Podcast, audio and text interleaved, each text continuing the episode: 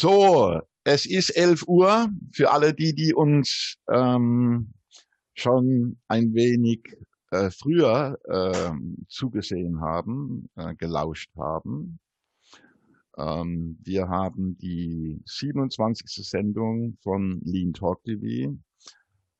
Pandemiebedingt ähm, via Videokonferenz, ähm, wenngleich wir alle hoffen, ähm, wie wir das ja gerade erleben, dass die Infektionszahlen zurückgehen, die Impfquote steigt ähm, und wir alle ähm, uns dann bald wieder, wo auch immer, in einem Studio oder wo auch immer treffen können. Zu Gast in der 27. Sendung ist Bodo Antonic und der Bodo Antonic, Bodo, wir kennen uns schon sieben, acht Jahre. Ja. Du wirst gleich was äh, selbst über dich erzählen. Ähm, für alle die, die uns jetzt gerade zugucken, ihr dürft gerne ähm, in die Kommentarleiste eure Anmerkungen, Bemerkungen und Fragen hineinschreiben. Ich greife die auf und spiele die dann dem Bodo zu. Du, Bodo, bist ähm, Krisenmanager, Interimsmanager, Speaker, aber nochmal, du wirst dich ähm, gleich selbst vorstellen. Und du hast vor ungefähr fünf, sechs Wochen ein E-Book rausgegeben mit dem Titel Taten statt Sprechblasen, was wirklich Wucht und Wirkung, Wucht und Wirkung ist ja von dir auch so ein Slogan, entfaltet. Und ganz unten steht dann ähm, Härtetest im Management. Und wie könnte es anders sein? Ähm, bist du, zumindest in meinem Empfinden, entsprechend laut ähm, in diesem E-Book. Das steht im Download zur Verfügung äh, für alle, die jetzt auf ähm, die Lean-Base gehen, dort auf Lean Publishing. Dort haben wir nicht nur das Video eingebunden, sondern dort ist auch der Link zum Download. Ich werde es aber später nochmal in die Kommentarfunktion hinein äh, schreiben, so dass man das Buch, das du ja kostenlos anbietest, ähm, dort downloaden kann. Ähm, Bode, du hast in zwölf Kapiteln, ja, wie soll man sagen, Buzzwords äh, aufgegriffen, hast denen eine Überschrift gegeben und wir wollen uns von äh, äh, über vier oder fünf, je nachdem, wie es zeitlich passt, äh, unterhalten, und zwar Führen wie Fix und Foxy.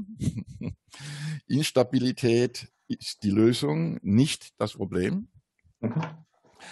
Wie viel Sinn ergibt Purpose? Ähm, wie K.O. macht uns KI? Und Hard Work statt New Work.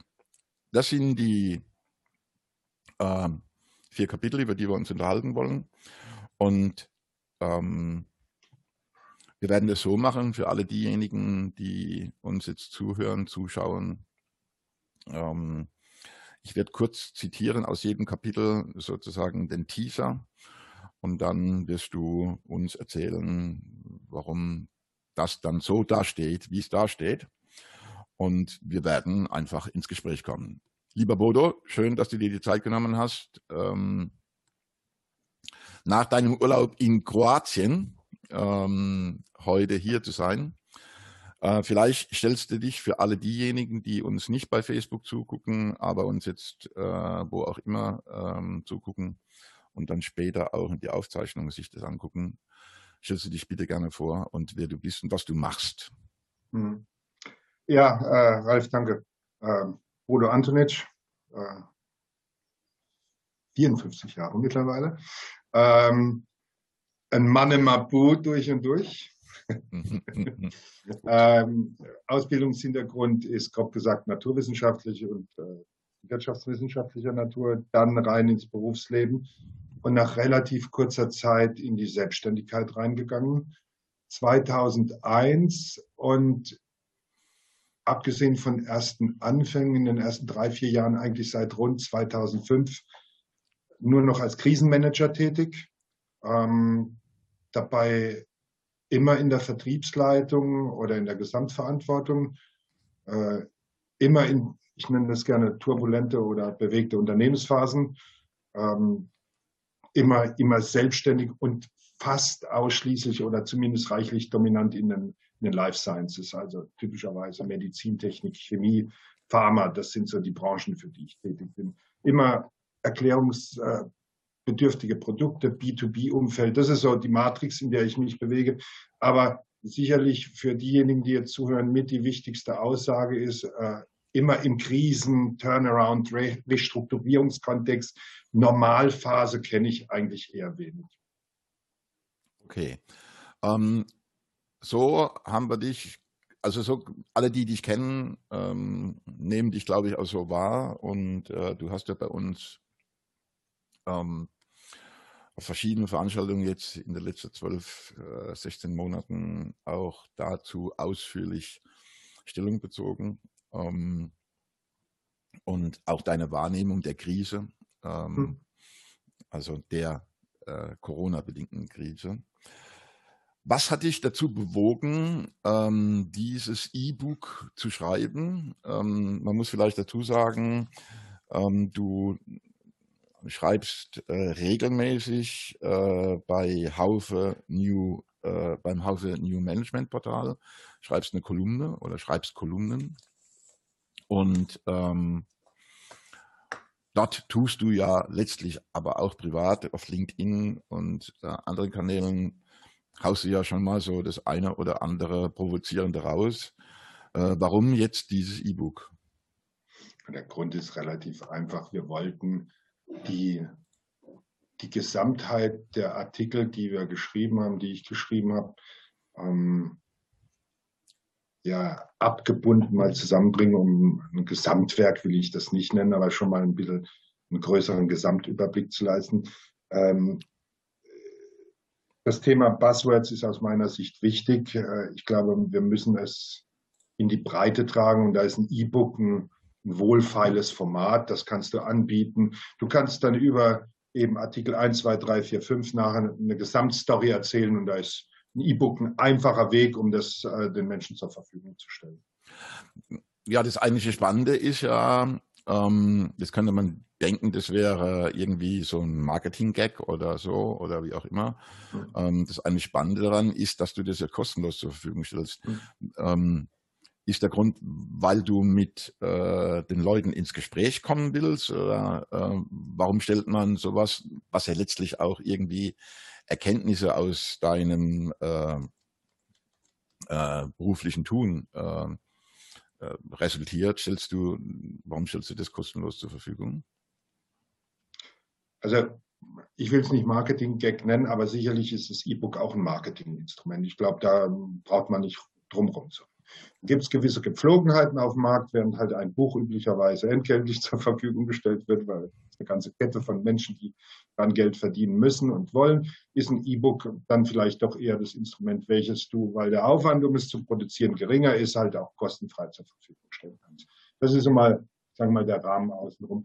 Äh, die andere Geschichte ist, ich glaube, wir wären als Führungskräfte gut und gerne bedient, wenn wir uns anfangen würden, immer weiter von dem Thema Buzzwords zu empfehlen, äh, wegzubewegen, um inhaltlich besser in die Diskussion reinzukommen. Das ist so der erste Vorwurf, den ich an der Stelle formulieren will. Also Vorwurf ist das falsche Wort. Die erste Aussage, die ich treffen will, äh, Buzzwords verschleiern halt bisweilen.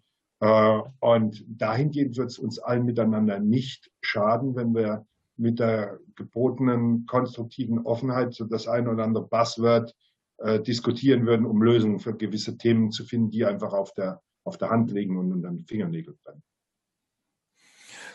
Gut. Ähm, ich hatte ja einleitend gesagt, dass wir uns über, nennen wir das Kapitel, äh, unterhalten wollen, beziehungsweise du bitte so lieb bist und ähm, dann so ein bisschen näher reingehst. Also alleine schon die Überschrift. Die Älteren unter uns kennen Fix und Foxy und ähm, da du ja auch nicht mehr zu den Jüngeren gehörst, fand ich es natürlich spannend, dass du dich an Fix und Foxy äh, erinnert hast. Und die Überschrift des Kapitels, über das wir uns jetzt unterhalten wollen, lautet Führen wie Fix und Foxy. Und ich zitiere mal aus dem Teaser, da schwirren einen die Ohren.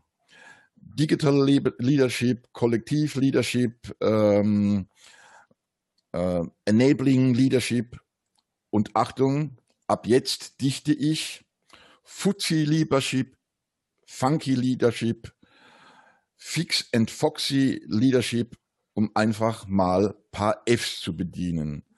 Und dann lautet eine große, fette Überschrift, Persönlichkeit, äh, Persönlichkeit zählt, nicht Stil oder Trend.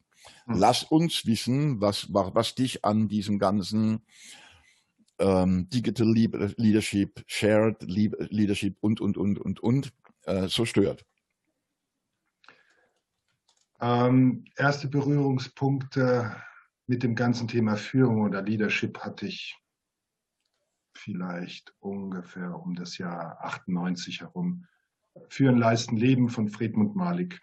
Äh, und er hat ja dann gleich auch äh, wunderschön die ganzen Begriffe so ein bisschen auf die Schippe genommen. Parallel dazu, ich erinnere mich noch ziemlich gut in den 2000ern von einem Ansatz, der sich äh, Leadership by Representation sich das sah man in jeder Talkshow irgendeinen Vorstandsvorsitzenden von irgendeinem großen DAX-Unternehmen oder äh, im, im SAP, äh, S&P 500 Unternehmen. Und damals war so die, die Idee, ja, du musst da raus und du musst als Führungskraft, als, als Vorstandsvorsitzender draußen repräsentieren. Äh, dann kam die nächste Welle, Management by Delegation. Also, als ob Delegation nicht ein Kante, also Management bei Anwesendsein. Also, äh, kurzum, da wird eins ums andere Mal irgendeine Sau durchs Dorf getrieben und die bringt der Diskussion überhaupt nichts. Ähm, es wird innerhalb der Betriebswirtschaftslehre wahrscheinlich über nicht so viel geredet wie über Führung und Leadership und hast du nicht gesehen. Aber mein persönlicher Eindruck ist, äh, wir, wir sind dem Thema nicht wirklich näher gekommen. Es ist unheimlich wolkig und wenig konkret. Jetzt kann man sagen, okay, darüber können wir uns bei einem Glas Wein wunderbar unterhalten. Äh, wenn man aber den Einfluss dieses, dieser Tatsache, so wie ich meine zu beobachten, sich genau anschaut, dann ist das glaube ich, genau auch der Grund, warum wir immer wieder in Krisen reingekommen, äh, reinkommen, weil wir eben nicht, noch immer nicht ein konkretes, griffiges Verständnis von Führung haben, kommen wir immer wieder in Krisen. Mhm. Können wir überhaupt ein konkretes Verständnis von Führung haben? Also der Stefan Röcker schreibt, äh, Bull Leadership. Das wäre ein neues Wort, Stefan. genau. Okay, aber lass uns nochmal ähm, denken, ähm, äh, kann man denn überhaupt ein konkretes Verständnis von Leadership haben, Bodo? Ich glaube ja. Äh, und zwar genau dann, wenn du dir als Führungskraft persönlich klar bist, wer willst du als Führungskraft sein, wie willst du als Führungskraft sein, da geht es dann nachher um Persönlichkeit. Und mhm. wenn man sich überlegt, welche Aufgabe Führung im spezifischen Kontext hat. Das ist ja auch so ein Fehler, der nach meinem Dafürhalten A immer zu beobachten ist und B einigermaßen schlimm bis katastrophal ist. Wir tun ja so, als ob Führung in unterschiedlichen Phasen des Unternehmens immer das Gleiche wäre.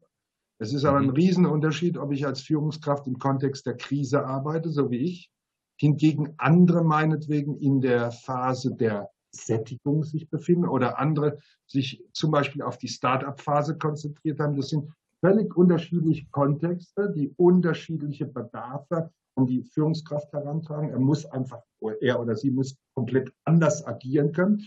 Versuchen wir irgendwie unter ein Dach zu bringen, pfropfen da unheimlich viel rein, überfrachten den Begriff und überlasten damit auch den Menschen, weil ich versuche dann als Führungskraft dem Ganzen gerecht zu werden.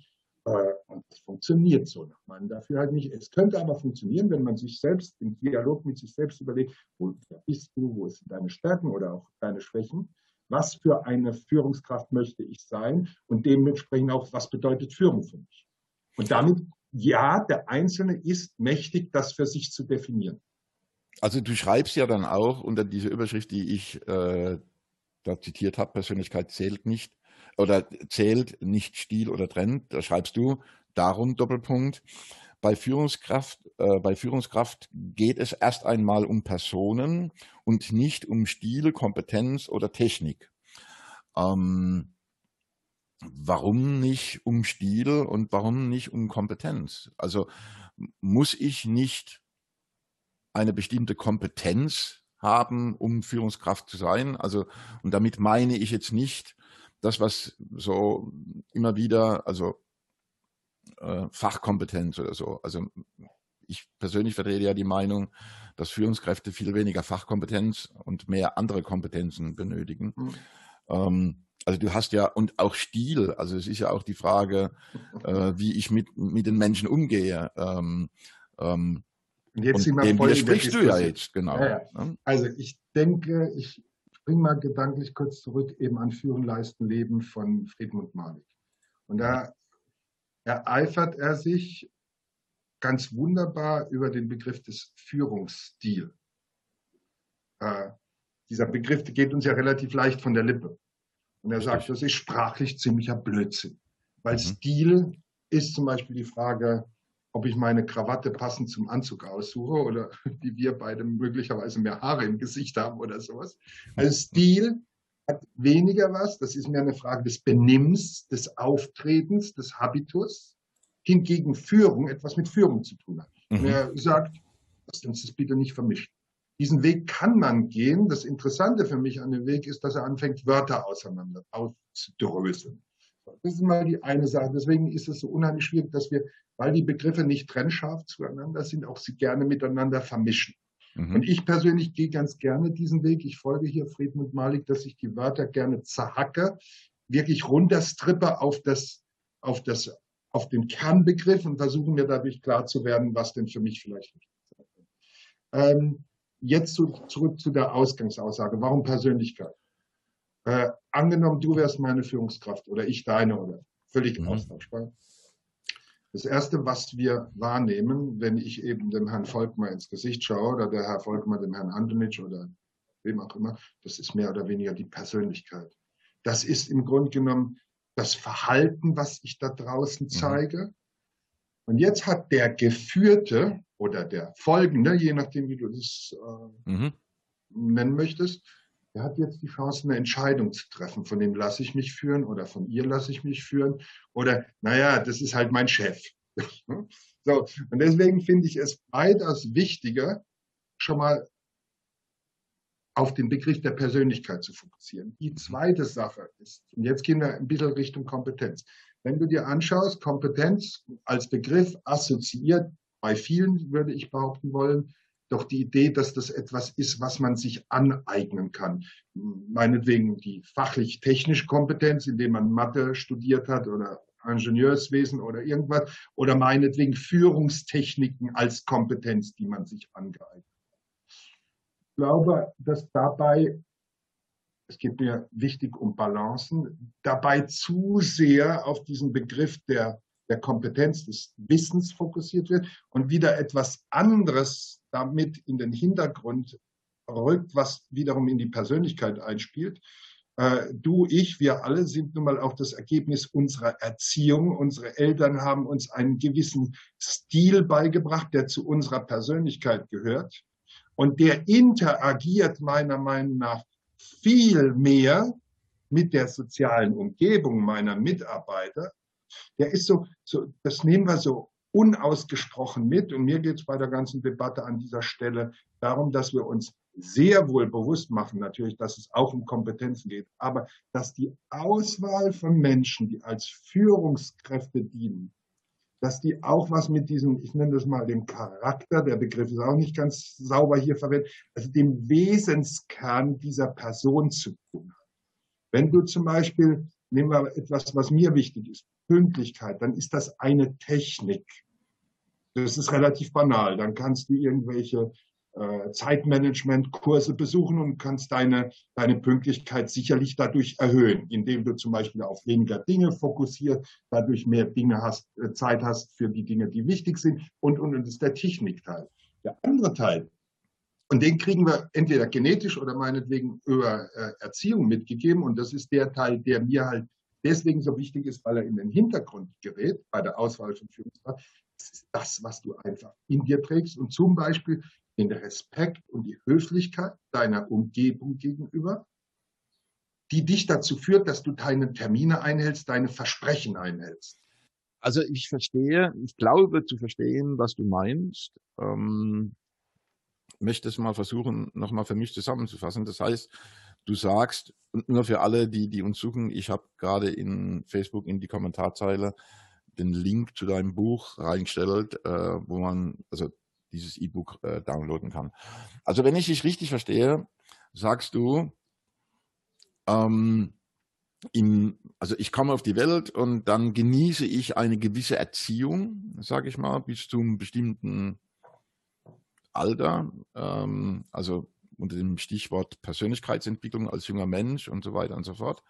Und je nachdem, welche Erziehung ich genieße, also Erziehung soll für mich jetzt nur ein Platzhalter sein. Mhm. Ähm, ähm, das hat dann natürlich etwas mit dem sozialen Umfeld zu tun und so ja. weiter und so fort. Also ob ich beispielsweise im Sport jetzt meine Analogie wieder zum Sport, äh, ob ich jetzt eine Mannschaftssportart mache beispielsweise und dort lerne mich in einem Team einzuordnen, ähm, diszipliniert zu sein ähm, oder ob ich eben keinen Sport mache, ob ich mich sozial engagiere und wenn ich Sport mache, ob ich Einzelkämpfersportart mache, ähm, Golfen oder Tennis, wo ich also nicht in einem so Team mich befinde wie in einer Mannschaftssportart. Ähm, dort äh, in dieser Phase prägt sich ja logischerweise das, was mich als Persönlichkeit ausmacht. Und je mehr ich von dem einen oder von dem anderen mitbekommen habe, desto wahrscheinlicher ist es, dass ich eine gute Führungskraft werde äh, oder eine bessere Führungskraft werde ähm, wie nicht. Und alles andere, Techniken, Kompetenz und Stil und so weiter und so fort, das würde sich nach, so habe ich dich verstanden, quasi erlernen lassen im weitesten Sinne erlernen lassen. Also machen wir es beim Stil. Ich bleibe jetzt mal bei der Frage, hat man sich zu rasieren, hat man eine Krawatte umzubinden? Ja, das lässt sich lernen. Das sind Sozialtechniken. Welche Klamotte ziehe ich mir an? Das ist ein reiner Lernprozess. Mhm. Ähm, das hat vielleicht auch was mit persönlichem Geschmack zu tun. Äh, aber in erster Linie ist es mal ein Lernprozess, weil mhm. kein Baby kommt freiwillig auf die Idee, sich eine Krawatte, Krawatte umzubinden. Das, das, das, bringen sie uns mit dem sechsten Lebensjahr zum ersten Mal mhm. bei, wenn wir auf irgendwie Osterfest zur Oma gehen müssen. Oder mhm. was, ja? Zur Kommunion. Äh, oder zur Kommunion. also, äh, das ist ganz klar, was erlernt ist. Mhm. Sicherlich sind die Kompetenzen, die wir erlernen, auch Ausdruck unseres Intellekts und der ist sicherlich auch so zumindest der Stand der Technik, der erkenne ich zu sein, auch zum Teil genetisch determiniert. Ist halt auch ein Unterschied, ob du als äh, Baby im Bauch der Mutter vielleicht schon mit viel zu viel Alkohol in Kontakt gekommen bist und, und, und. Und mhm. da gibt es sicherlich mehrere Faktoren. Aber ähm, jenseits all dieser Überlegungen, um das nochmal einzudampfen auf den Punkt, wir, wir fokussieren unheimlich auf Ausbildung was auch gut ist, weil Führungskräfte müssen hervorragend ausgebildet sein. Mhm. Aber dieser eine Teil, was bringt der Mensch in seinen Wesenskern mit, was sich dann unter anderem in der Krise auch sehr deutlich zeigt, ne? mhm. das wird mir vernachlässigt. Okay, also ähm, ich schmeiß mal nochmal einen anderen Begriff in den Raum, ähm, persönliche Reife. Also mhm. Piaget mhm. hat ja irgendwann mal geguckt, ähm, wie entwickeln sich denn Kinder, ich glaube bis zum sechsten, siebten Lebensjahr, hat dann verschiedene ja, Stufen, Stufe. äh, bestimmte Stufen entwickelt und, und er macht es an dem Unterschied Ich und Wir. Also mhm. stark ich bezogen und dann der starke äh, wir bezogen, also Zugehörigkeit zu einer Gruppe und so weiter und so fort.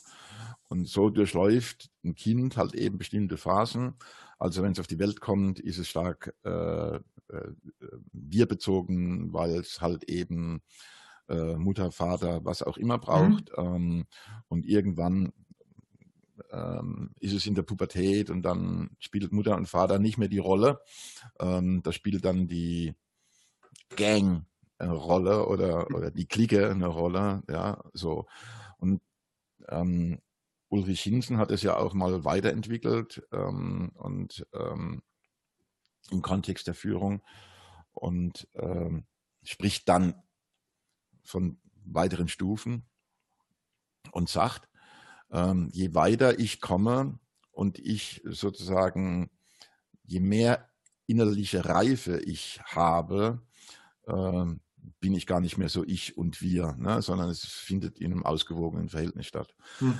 Ähm, was mich zu der Frage bringt, wir leben ja immer noch in einer Pandemie. Ähm, die ist auch, wenn im Moment wahrnehmbar, eher nicht so präsent. Ähm, mhm.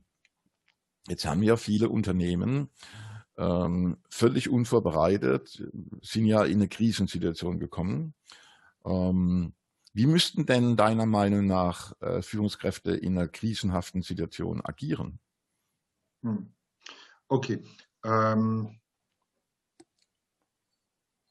ich denke, die, die wichtigste Aussage ist an der Stelle, dass man als Führungskraft, der die aus der Normalphase kommt, sich vergegenwärtigen muss, dass es spätestens in der Krisenphase um ganz, ganz, ganz wenige Dinge geht. Es bedarf also der Befähigung in der Krise seinen Perfektionsanspruch runterzuschrauben und nur noch ganz wenige Dinge zu tun, diese aber hochkonzentriert. Damit sind wir bei der Frage, was sind diese Dinge?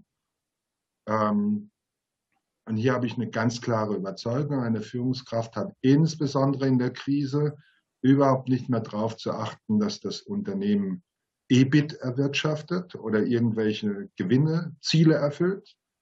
Das ist sekundär. Für mich ist das Wichtigste, weil ich aus, der, aus dem Gedanken herauskomme, dass das Unternehmen quasi ein lebender Organismus ist. Mhm. Kommt so aus der, aus der Biologie dieser Ansatz, dass das Wichtigste einfach das Überleben des Unternehmens an sich ist. Mhm. Ähm, so, und das ist ein, äh, das klingt so lapidar, aber das macht einen Unterschied, weil wenn der, die Kernfrage ist, was muss getan werden, um das Unternehmen überleben zu lassen, ist das eine ganz andere Frage als, äh, was muss getan werden, um meinetwegen 35 Prozent Gewinn zu erwirtschaften. Mhm. Ähm, und damit kommst du auf ganz andere Ergebnisse teilweise.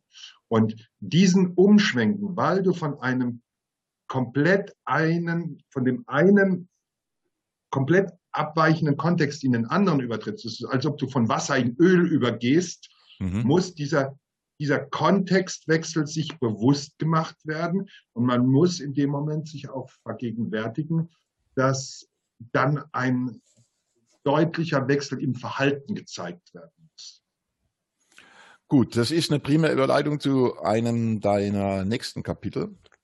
Da lautet die Überschrift, also deiner nächsten Kapitel in deinem E-Book. Äh, Instabilität ist die Lösung, nicht das Problem. Und ja. der Teasertext dazu lautet, den ich zitieren möchte, diese Abkürzung hat Karriere gemacht, VUCA. Mhm. Sie steht für eine Welt, in der nichts fix ist und die uns ganz schön zu schaffen macht. VUCA steht für Umweltbedingungen, die volat volatil, unsicher, komplex und ambiguë, am, am, ich bin, es ist Sonntag, Bitches. als äh, uneindeutig sind. Ähm, sie fehlt in kaum einem Managementvortrag und auch Fachbegriffe greifen gerne aus sie zurück. Krisen prägen unseren Alltag. Mhm. Also, ähm, wenn man das, also erstmal ist dieser Begriff ähm, VUCA also ich weiß nicht, wie viele Jahrzehnte es denn schon gibt. Ähm, 70er Jahre, glaube ich, haben sie es. Ja, ähm, Amerikanisches Militär 70er Jahre. So, ne, ähm, genau. Und ähm, also für mich ist das wurde schon fast ein Putzwort. Also, das ist, äh, genau, das also, ist gut, damit 26-jährige Betriebswirtschaftsstudenten sich auf LinkedIn dazu wichtig machen können oder schöne Folien von irgendwelchen Top 5 mhm. Unternehmensberatungen. Aber das koppelt natürlich zurück das macht ja mit den Leuten. Ja, ja. Also wir wollen das ja gar nicht in Frage stellen. Also mhm. das, was hinter Buka steckt, wollen wir ja gar nicht in Frage mhm. stellen. Ne? So, ähm, jeder äh, Organismus und dazu zähle ich jetzt mal eben auch äh, Organisationen. Mhm. bewegt sich ja in einem Umfeld, ähm, das eine gewisse Dynamik hat, äh, mhm. das sich verändert. Also denken wir mal ähm, und jetzt reden wir gar nicht von Krisen, sondern einfach in diesem Kontext als dieses Hausboot da irgendwie quer im Suezkanal gestanden ist. Ja, ne? ja. ähm, oder ähm, äh, die Tatsache, dass es bestimmte Chips nicht mehr gibt ähm, ja. äh, und die Automobilindustrie dazu zwingt, äh, das Band anzuhalten. Ähm, das sind ja dann Situationen, auf die ich in irgendeiner Form reagieren muss. Mhm. Und wenn man so will, ist das fast normal in einer Welt, die so dynamisch vernetzt und, und, und ist so. Ja, ja. Und jetzt kann man natürlich, also ich, ich greife das deswegen auf, Krise, äh, Krisen prägen unser Alltag, schreibst du. Ähm, jetzt kann man natürlich, als dieses Hausboot da quer im Suezkanal gestanden war, das ist unter Umständen für einen irgendwo in der Lieferkette ist das eine Krise, weil er an das Material nicht mehr rankommt, das er braucht.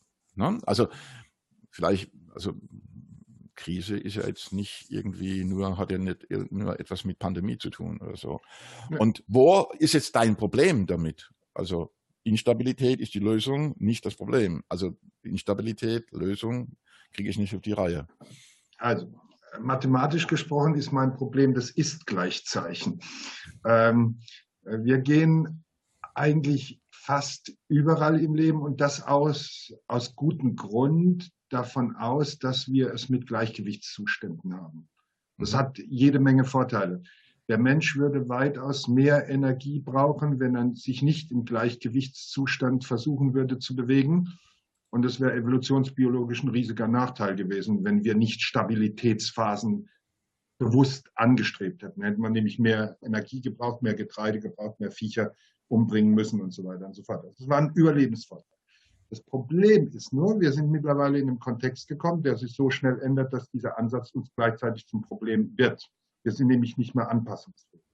Vergleicht das ganz gerne mit diesem Bild äh, einer Betonplatte, die auf dem Eiffelturm äh, liegt und da wird der erste Mensch draufgestellt und oh Wunder, der läuft in die Mitte und versucht die Betonplatte aus und so weiter und so fort. Du machst einen zweiten, dritten, fünften Menschen, die fangen an miteinander zu reden, versuchen sich auszutarieren und spätestens wenn da 100 Menschen drauf sind und die stehen 20 Jahre drauf, dann heißt bitte nicht bewegen, also Beamtenmikade.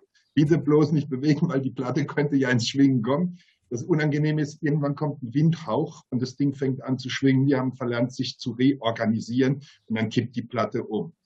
Äh, und deswegen äh, habe ich ganz bewusst an dieser Stelle gesagt, Krise ist die Lösung, weil ein gezieltes Herbeiführen von krisenartigen Zuständen würde uns zwingen, uns ständig zu reorganisieren oder auf gut mannemarisch locker in der Hüfte zu bleiben. Ja, denk wieder an die Betonplatte, wenn die ständig ein bisschen schwingt, dann bleiben wir elastisch in der Hüfte. Also äh, lass uns Tänzer sein und nicht Gardesoldaten, die dann zwei Stunden stehen. Äh, ich hatte gesagt, mathematisch das Ist-Gleichzeichen. Da drückt sich in der Betriebswirtschaftslehre oder in der Mathematik aus. Wir versuchen, unternehmerische Zustände über Mathematik, über Gleichungen zu beschreiben, in denen dann ein Ist-Gleichzeichen ist. Und würden wir nur gedanklich das Ist-Gleichzeichen durch ein Ungleichzeichen ersetzen, würde unsere Logik eine andere sein. Es würde nämlich uns fokussieren darauf, dass wir immer kleine Störungen einführen sollten. Die kommen von ganz alleine. Um im Sinne der Antizipation vorzubereitet zu sein, müssten wir hier weg, raus aus dem Gleichgewicht, raus aus der Homöostase, raus aus, wir sind irgendwie so im, im automatischen Steuerprogramm rein in ein Wahrnehmen der Umgebung. Ich bin vorgestern über einen Artikel gestoßen, der auf spektrum.de oder sowas publiziert worden ist. Ähm, und da stand ein Satz, über den ich gestolpert bin und der trifft, glaube ich, bin noch nicht ganz mit dem Überlegen durch, ziemlich genau auf das, was ich damit meine. Sie sagen, erst dann, wenn Störungen vorhanden sind, tritt Bewusstsein auf.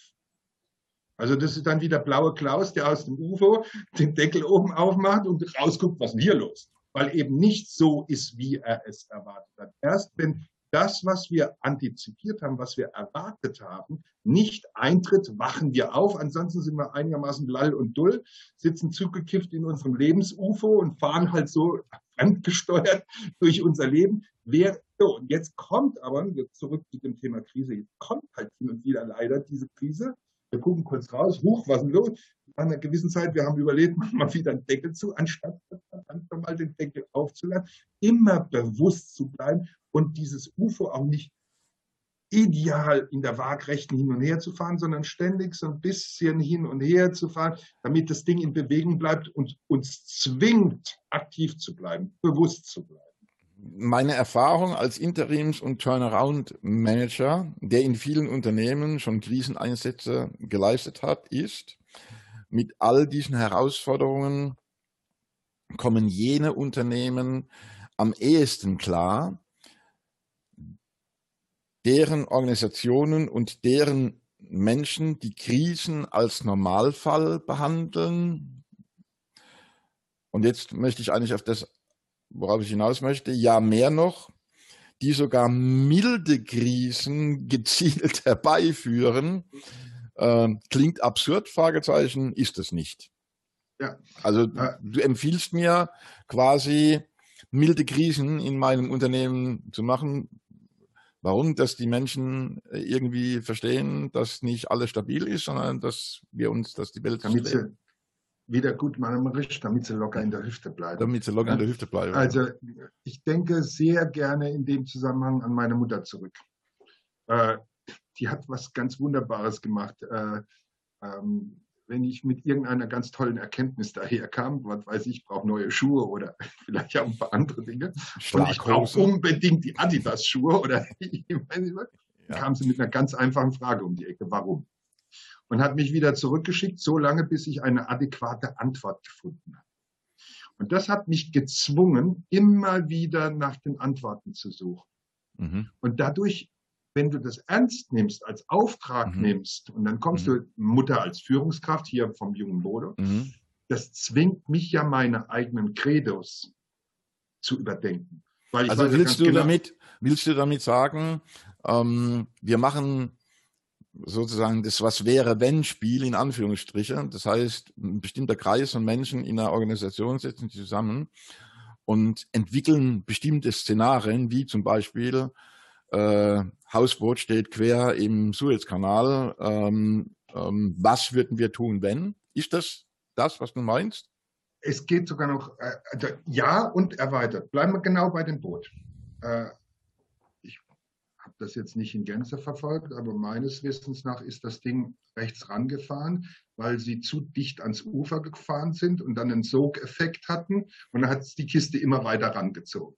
Mhm. Wenn das die Ursache ist, und das klingt mir einigermaßen plausibel, du und ich, wir sind beide Bötchenfahrer, wir kennen solche Effekte, ja. dann ist doch folgendes Risikomanagement, was mhm. meine Aufgabe als Führungskraft ist, mhm. weil ich will ja das Überleben der Organisation gewährleisten, mhm. heißt ja, Punkt eins, ich muss erstmal dafür sorgen, dass bekannte Risikomuster nicht auftreten. Heißt für dieses Schiff, ich muss mindestens einen Abstand von 100 Metern im Suezkanal nach rechts oder links haben. Mhm. Das ist das ist der Teil des Risikomanagements, den wir kennen, den auch manche Unternehmen anwenden. Das heißt, bekannte Risikoszenarien zu Handbüchern umarbeiten, wie man sich zu fahren. Mhm.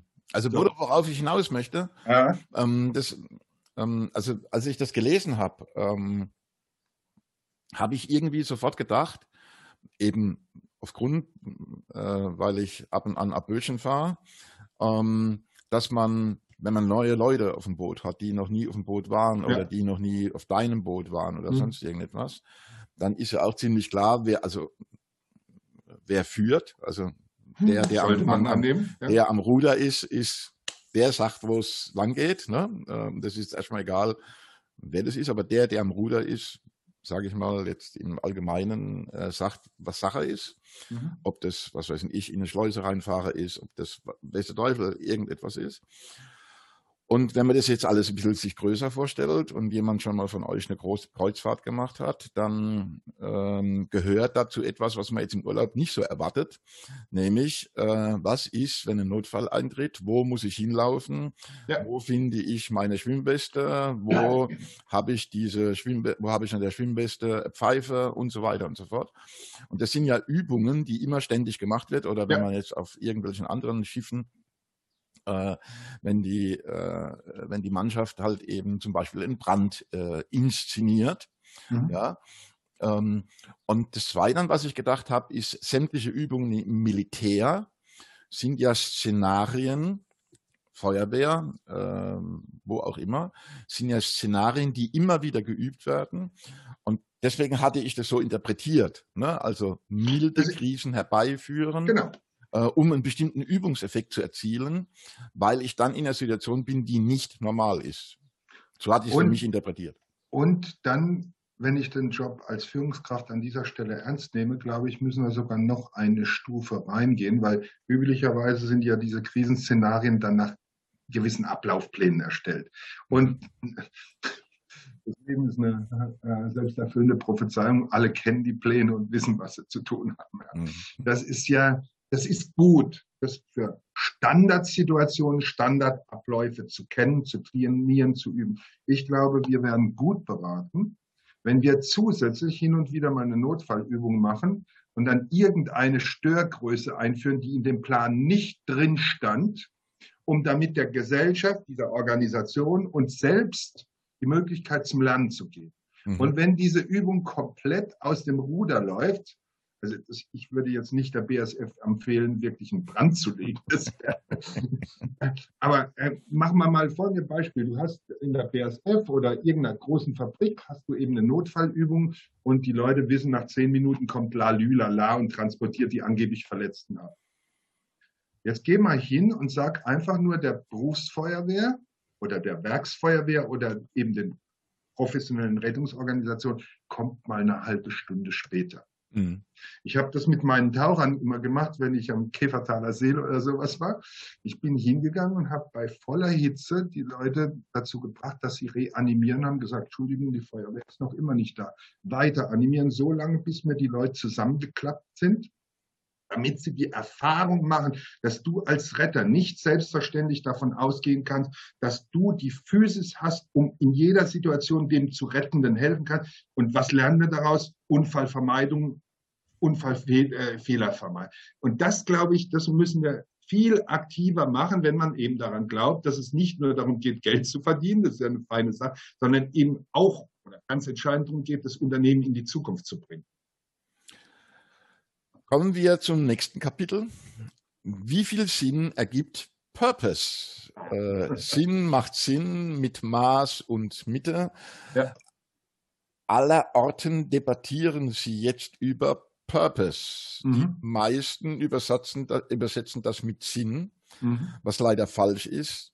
Denn dann müssten wir von Meaning sprechen, aber sei es drum. Was ich die Evangelisten von Purpose in der Arbeitswelt von eben diesem Versprechen ist jedenfalls Orientierung und Motivation für alle, die in ihrem Sinne mit dem Sinn der Unternehmung übereinkommen. Purpose ist doch wichtig, Bodo. Das ist doch was ganz Wichtiges. Macht doch also, Sinn. Also, äh, genau, Purpose macht Sinn. Also, Im Übrigen, Purpose, Kennedy hat das auch schon mal irgendwann mal benutzt, Purpose. Ne? Also in irgendein, ich habe das Zitat jetzt nicht gerade vor Augen, aber er hat auch von. Also ich, ich bin da sehr puristisch. Wenn du dir anguckst, wann kam diese äh, Sinndiskussion so richtig auf, dann kann man, glaube ich, das Jahr 1936 oder sowas nennen. Das war die erste große, wirkliche Publikation von Viktor Frankl, Die Menschheit auf der Suche nach dem Sinn. Sinn. Äh, da kommt ein Mensch daher, der aus der Psychotherapie kommt, einer der drei großen Schulen der Psychotherapie gegründet hat. Ähm, und das ist für mich der Altmeister des Themas Sinn. Unabhängig davon, dass Menschen sich sicherlich ein paar Jahre davor schon Gedanken gemacht haben über Sinn. Und äh, er spricht erstmal nicht von Purpose, äh, sondern er spricht von Meaning. Das ist mir schon mal Hinweis. Dann zweitens gehe ich mal ganz platt äh, in, in die Lexikon rein und da wird halt Purpose nicht ganz sauber definiert. Und manche gehen tendenziell ein bisschen in Richtung Sinn, verweisen aber auf den Begriff des Meanings. Mhm. Was meint es? Ja, was bedeutet es für mich? Hingegen Purpose tendenziell äh, eher in Richtung äh, Zweck halt geschoben wird. Und es macht ja mhm. durchaus Sinn, sich sowohl über Zweck und Sinn zu unterhalten. Wir sprechen ja im Deutschen auch über Sinn und Zweck. Also wenn wir zweimal den gleichen Begriff verwenden für das Gleiche, wäre es sinnlos. Also muss es ja so. Und dann machen wir die Diskussion ganz einfach. Das ist relativ schnell. Was ist eigentlich der Zweck eines solchen Unternehmens? Dann kannst du anfangen, welcher Stakeholder stellt die Frage. Der Staat wird vielleicht die auf den Zweck des Unternehmens als Vehikel um, um Arbeit zu organisieren, um Steuern zu kriegen. Der Unternehmer wird vielleicht zu der Aussage kommen, na, ich will mein Lebenswerk verwirklichen oder ich will Geld verdienen oder und der Mitarbeiter, der Zweck des Unternehmens ist, dass halt irgendjemand mehr Geld verdient oder was auch immer. Kannst du ein, zwei, drei sinnvolle Zwecke, sinnvolle Zwecke, also vernünftige Zwecke formulieren. Damit bist du aber noch nicht bei dem Begriff des Sinns. Ohne jetzt zu sehr in Frankel reinzugehen, aber doch an dieser Stelle zumindest soweit sagt Frankel, Sinn ist das Gegenstück, die Kompensation des Leids, welches wir als Menschen im Leben erfahren. Du brauchst also eine Sinn, ein Sinnangebot, um das Leid zu kompensieren. Ja, und ich finde es ziemlich leidvoll, morgens um 6 Uhr in die Fabrik zu gehen und seit 30 Jahren einer stupiden Tätigkeit nachzugehen. Als Mannheimer bin ich 30, äh, nicht 30 Jahre, bin ich drei Monate zwischen Bundeswehr und Studium bei der John Deere gewesen. Tolles Unternehmen, aber ich empfand es als ziemlich einigermaßen leidvoll, äh, dazustehen und Zahnräder einfach umzudrehen. Das war meine ganze Tätigkeit. Äh, die meisten Menschen werden allein schon durch die Tatsache, dass du um 6 Uhr morgens oder um 22 Uhr abends auf Schicht musst, werden ein gewisses Maß an Leid erfahren. So, und jetzt braucht es ja irgendwas, was mich dennoch dieses Leid überwinden lässt. Das könnte man vielleicht schlechterdings sinnen.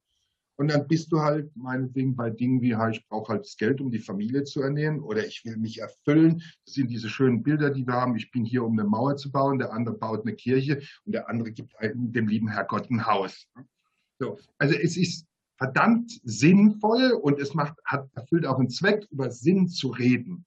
Jedoch, und deswegen habe ich diesen Begriff aufgenommen, äh, so ein Unternehmen ist ja nicht gemacht worden, damit du und ich unseren persönlichen Lebenssinn finden. Also äh, wenn ich Mitarbeiter in meinem Unternehmen beschäftige und die fangen an, dann die große Sinnsuche, äh, dann kriege ich die Krise. also, also nichts gegen Sinn. Und ich glaube, dass ich als Mensch und als Führungskraft auch den Auftrag habe, zumindest gebe ich mir selbst, dir als Menschen oder dir als mein Mitarbeiter mhm. einen Beitrag zu leisten, der deine Sinnfrage vielleicht ein Stück weit beantwortet, weil ich ja um die Kraft des Sinns weiß.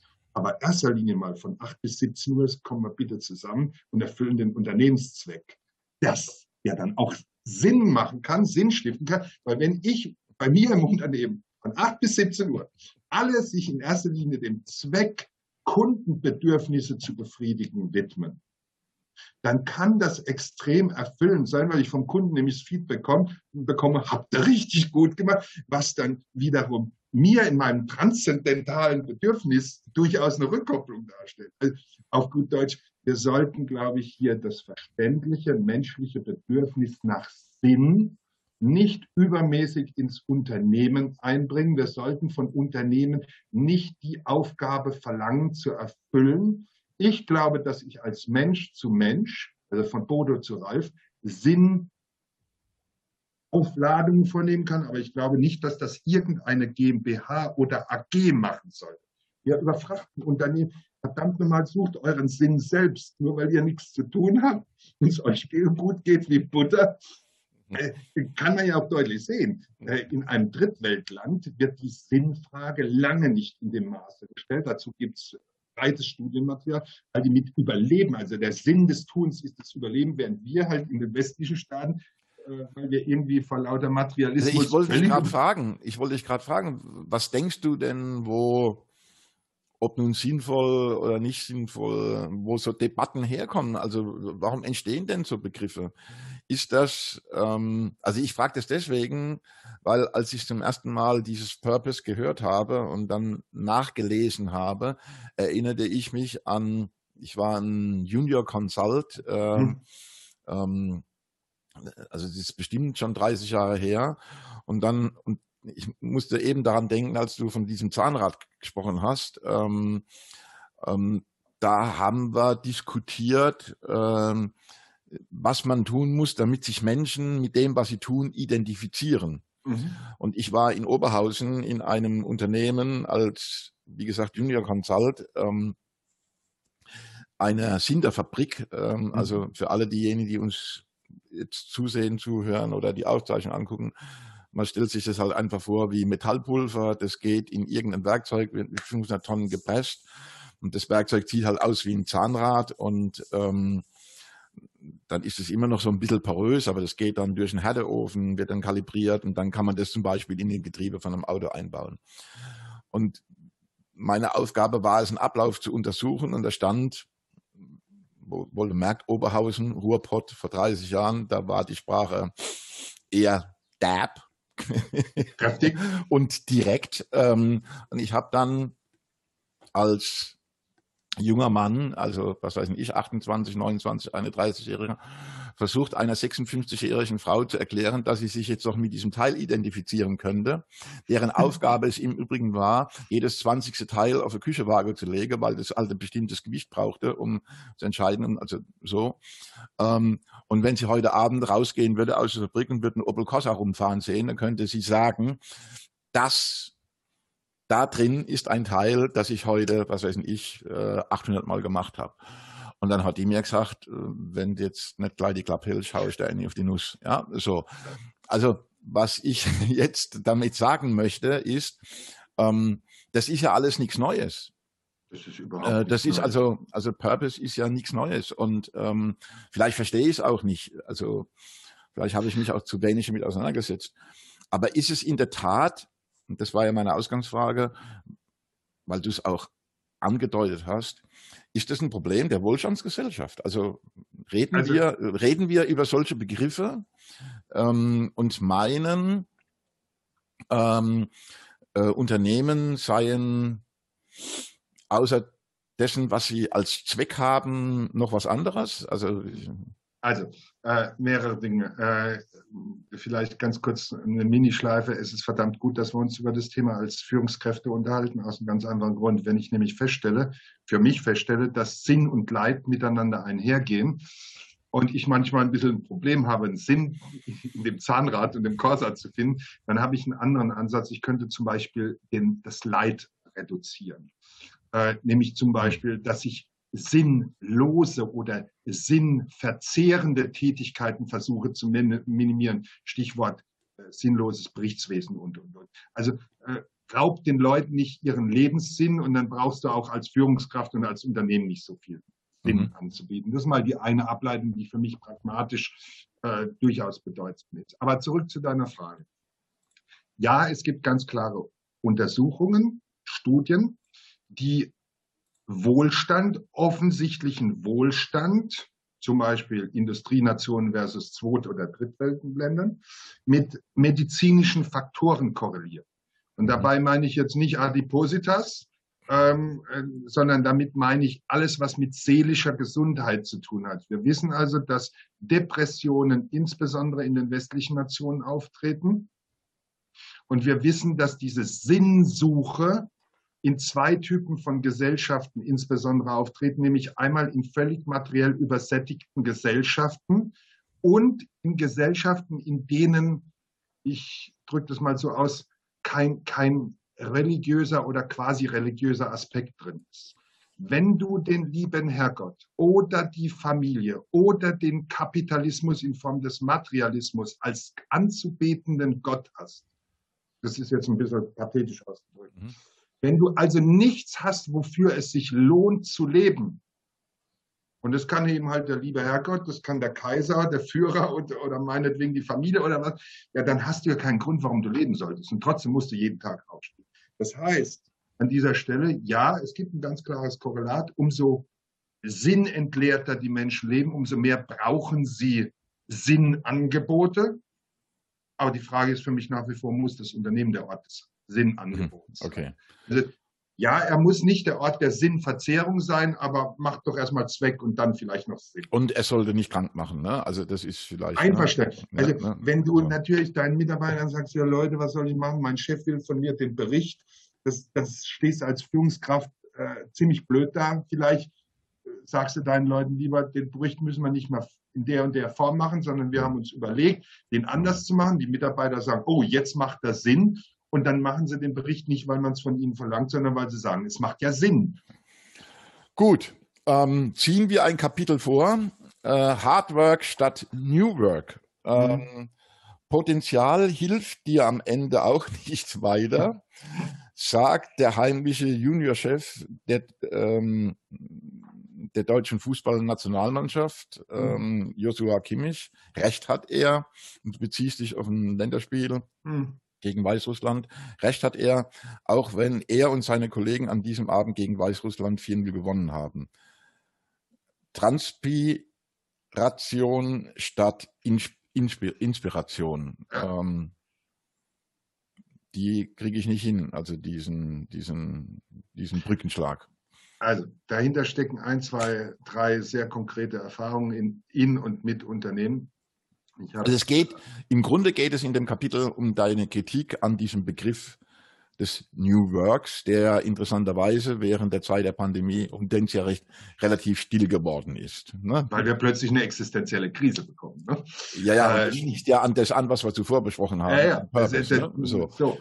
Ähm, also vielleicht leicht relativierend. Mir mhm.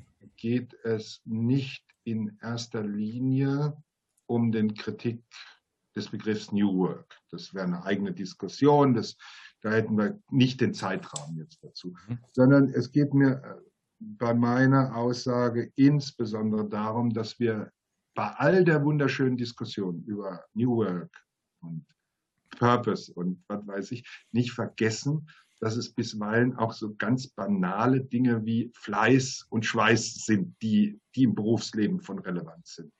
Ich hatte Mitarbeiter. Du sprichst jetzt von deutschen Tugenden. Ähm, ich glaube vielleicht nicht, dass, das, das, das, der Fußball so auf, den, auf, den, auf, den, Fußball bezogen. Ne? Glaub, glaub, also, Und am Ende gewinne immer die Deutsche, hatte mal ein Engländer gesagt. Ne?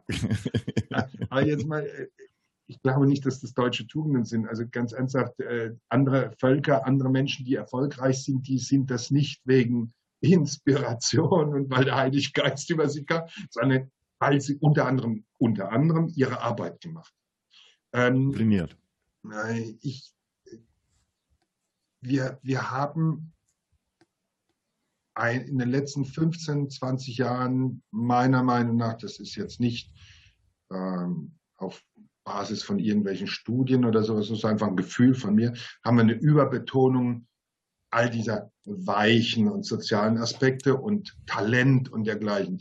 Äh, ich habe es aber oft genug in meinem Berufsleben äh, erleben dürfen, dass Menschen, die vielleicht ich will sie nicht talentbefreit nennen, aber nicht ganz dieses Talent hatten, welches andere angeblich hatten, die aber schlichtweg sich darauf konzentriert hatten, was jeder von uns auch ein Stück weit machen kann, nämlich fleißig zu arbeiten, dass die mehr auf die Reihe gebracht haben, als die, also ich denke nur an mich, als junger Kerl, ach Gott, ich war ein Diskussionsweltmeister. Ich mhm. konnte alles. Mhm. Und in der Zwischenzeit hat ein anderer den Bettungssack in die Hand genommen und hat das Haus gebaut. Äh, und, und wir sollten also von der ungesunden Überbetonung des Talents ein bisschen abrücken. Mhm. Vielleicht auch nicht immer über Selbstentfaltung und dergleichen reden, sondern vielleicht sollten wir auch manchmal einfach über Tun reden. Und damit mhm. meine ich nicht nur den Mitarbeiter, sondern uns als Führungskräfte insbesondere. Mhm. Leadership bei Vorbildfunktion oder sowas. Ne? Äh, und einfach ein Stück weit auf das Tun konzentrieren. Execution ist so ein Zauberwort bei den ganzen amerikanischen Firmen. Ja? Also kannst du nur reden oder kannst du auch liefern? Äh, und das hat sich an dieser Stelle in dem Artikel reingezogen. Mhm. Also, ähm, also mir gefällt also gerade das, also auch in dem Buch, und wenn man das dann weiterliest, äh, lässt du dich ja auch über die Frage des Talents aus und so. Ähm, ja, ja, äh, ich als ehemaliger Bedingtsportler ähm, weiß, dass Talent nicht alles ist, ähm, sondern dass. Wie hieß äh, diese Höhlsuse? Möller, glaube ich. Ich bin jetzt, das weiß ja nicht der große Fußballfan, aber ich habe im Hinterkopf. Die Möller. Äh, ich habe im Hinterkopf irgendetwas, ich mag falsch liegen, du kannst es gleich kommentieren. Äh, irgendein Reporter, äh, Möller hat mal wieder geflennt und äh, dann kam so eine Formulierung, wenn der Kerl nur endlich mal sein Talent ab rufen würde. Ja, ja, also und dann gab es ganz mhm. andere mhm. Fußballspieler, die haben sich einfach den Ball geschnappt und sind mhm. nach vorne gerannt. Also worauf ich hinaus will, Talent ist wichtig, ne? also ähm, das ist wichtig, Aber, äh, und das zeichnet, glaube ich, äh, gute Fußballer dann am Ende wirklich aus. Das ist wirklich ähm, harte Arbeit, viele Disziplin, äh, äh, viel Bereitschaft, äh, sich in Anführungsstriche, das ist jetzt so ein gutes Wort, ähm, also auch über seine Grenzen hinauszugehen und so weiter und so fort. Also Talent alleine macht es nicht. Ne? Mhm.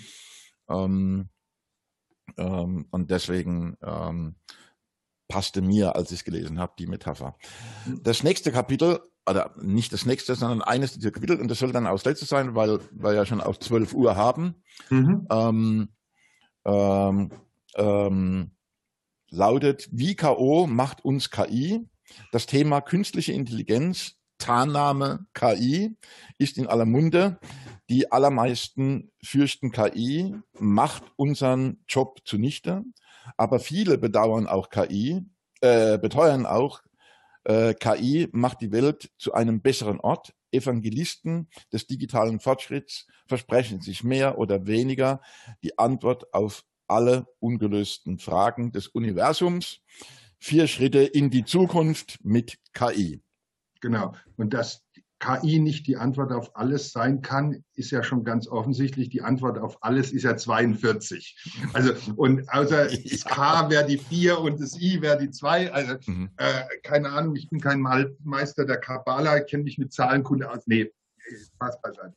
Ähm, um das deutlich zu sagen, wir können mit dem, was wir KI nennen, sicherlich an der einen oder anderen Stelle wunderbare Lösungen produzieren. Ich kenne das in der Medizin. Da wird mit dem, was wir KI nennen, wird, werden medizinisch relevante Ergebnisse erwirtschaftet. Mhm.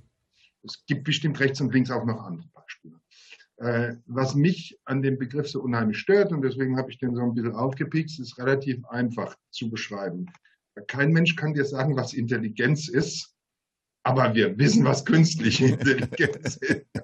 Also wir wissen, wir sind als Menschen nicht in der Lage, ein vollständiges Bild der menschlichen Intelligenz hm. zu entwickeln. Das, das ich kann zwar an dieser Stelle nur zitieren, ich kann es noch nicht ganz hm. nachvollziehen. Es heißt, keine intelligent, Intelligenz kann so intelligent sein, dass sie über sich selbst nachdenken kann. Weil du dann, das ist so die Art und Weise, wie ich es mir gemerkt habe, überintelligent sein müsstest. So, also wenn diese Annahme stimmt, wir als Mensch also unsere eigene Intelligenz nicht verstehen, damit auch nicht wissen, was unsere Intelligenz ist, aber wir wissen, dass so ein Computer, der eigentlich von seinem Algorithmus nur eine Heilabbildung unserer Intelligenz ist. Also wir müssen ja unsere Intelligenz da reinstecken um ihn so intelligent zu machen wie wir. Also, du schmunzelst, ich glaube, das ist offensichtlich, wo ich hinaus. Ja, ja, ja, ja. Also, dass ja. Die, die, Kisten nicht blöd sind, weil sie gute Algorithmen haben, dass sie an manchen Stellen viel leistungsfähiger sein können als unser Algorithmus. Zweifelsohne. Und dort sollten wir sie ein, äh, auch einsetzen. Aber bitte treiben wir doch nicht dieses Schwein durchs Dorf mit einem Heilsversprechen. Das ist wunderbar, um Vorträge zu halten. Und die, die, die kommen dann so mit so einem klerikalen Anspruch dahin, ah, KI, und das ist die Lösung für alles und die Antwort auf alles. Äh, meiner Meinung nach müssen wir Folgendes machen. Welches Problem ist da und welche Lösung brauche ich dafür? Wenn die, die Antwort auf das Problem Hammer lautet, brauche ich nicht KI. Äh, ob wir das nachher KI nennen oder Bananen liegen, ist mir auch egal. Hm. Äh, wichtig ist, wir müssen uns bewusst sein, dass der Begriff, damit wir eben dieses Heilsversprechen nicht reinbekommen, was uns irgendwelche Evangelisten äh, vor Augen halten, äh, wir müssen uns überlegen, das ist keine Intelligenz, sondern bestenfalls ein Abklatsch von menschlicher Intelligenz. Ähm, wir können es gezielt einsetzen, wir müssen aber das Problem verstehen und dann überlegen, welche Lösung wir dafür brauchen. Und naja, dann sind es sinnvolle also, Arbeitsmittel. Ja, also ich bin zu, wirklich viel zu wenig in diesem Thema drin, um da ähm, ich sage das jetzt mal so, eine fundierte Aussage mhm. machen zu wollen. Ähm, so viel ich aber verstanden habe, und natürlich bin ich 100% bei dir, alles das, was wir mit künstlicher Intelligenz machen, hat irgendwo einen Ursprung und der Ursprung ist irgendwie ein menschliches Denken, Tun oder wie auch immer und man bringt es im Zweifel dahin, dass das Ding dann anfängt selbst zu lernen. Das ist ja unstrittig. Also ähm, Äh, sonst wird es ja nicht künstliche Intelligenz heißen. Also es gibt, also ob's, ob wie weit es verbreitet ist und wie tief das dann drin ist, ist eine andere Frage. Aber es gibt ja durchaus äh, jetzt sind wir, jetzt sind wir Beispiele, wo das ich, so ist. Dass mhm. ich da reingehe.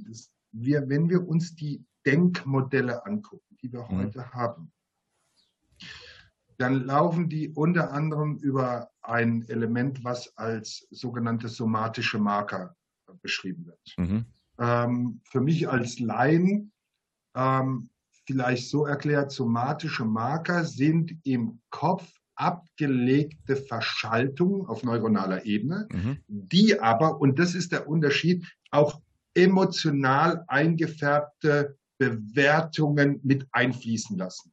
So, und jetzt kommen wir zu dem Punkt. Zum jetzigen Zeitpunkt sind wir noch nicht in der Lage zu verstehen, wie also Entscheidungen, Lernprozesse durch Emotionalität, was immer das sein mag, äh, beeinflusst werden. Aber jetzt kommen wir zu einem Computer und da haben wir dieses Thema nach meinem Dafürhalten, nach meinem Wissen noch überhaupt nicht drin. Wenn das dann so ist, wie ich das beschreibe, ich meine, das so verstanden zu haben, wenn ich mit meinem mit meinem Vulgärwissen daherkomme, dann wage ich zu behaupten, dass Computer im engeren Sinne nicht lernen können, weil sie dazu etwas lernen können müssten, was wir ihnen noch nicht beigebracht haben, weil wir es selbst noch nicht verstanden haben. Also Deswegen, Emotionalität beispielsweise.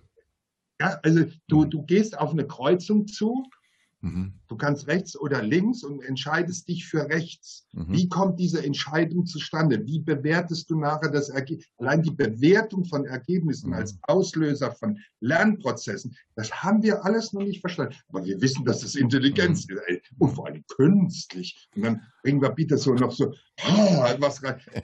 Die Dinger sind gut, die können viel, aber bitte verwenden, sie, verwenden wir sie doch bei den mhm. Dingen. Wobei man schon sagen muss, durch die Digitalisierung, was jetzt nicht künstliche Intelligenz ist, werden ähm, in naher und in ferner Zukunft schon einige Arbeitsplätze verloren gehen, aber du sprichst eben nicht von, äh, du sprichst nicht, nicht, dass es verwechselt wird, nicht von Digitalisierung, das ist ein völlig anderes Thema, sondern du sprichst von künstlicher Intelligenz.